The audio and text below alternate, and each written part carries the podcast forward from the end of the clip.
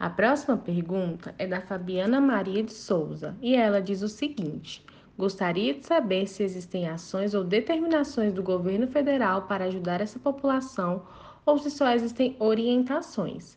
A professora Fernanda Mendes responde: mais uma vez, afirmamos que é responsabilidade do Estado garantir o direito à saúde e à atenção psicossocial de todas as pessoas cumprindo penas ou medidas.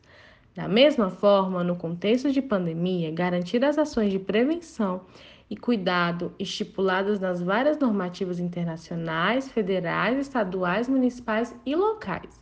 As principais determinações são aquelas estipuladas nas legislações Constituição Federal, Lei de Execução Penal, ECA e as específicas sobre saúde, além das recomendações do Conselho Nacional de Justiça. Outras legislações que regulam a matéria são a Portaria MJ número 7 de 18 de 3 de 2020, que estabelece que deve-se seguir as recomendações do Ministério da Saúde e da Portaria número 135 do Ministério da Justiça. O DPEM Ministério da Justiça estabelece orientações de protocolos de saúde e ações para sensibilizar profissionais ainda o documento Medidas de Controle e Prevenção do Novo Coronavírus no Sistema Penitenciário Federal, que visa implementar e padronizar as ações e medidas de controle e de prevenção da Covid-19 no Sistema Penitenciário Federal.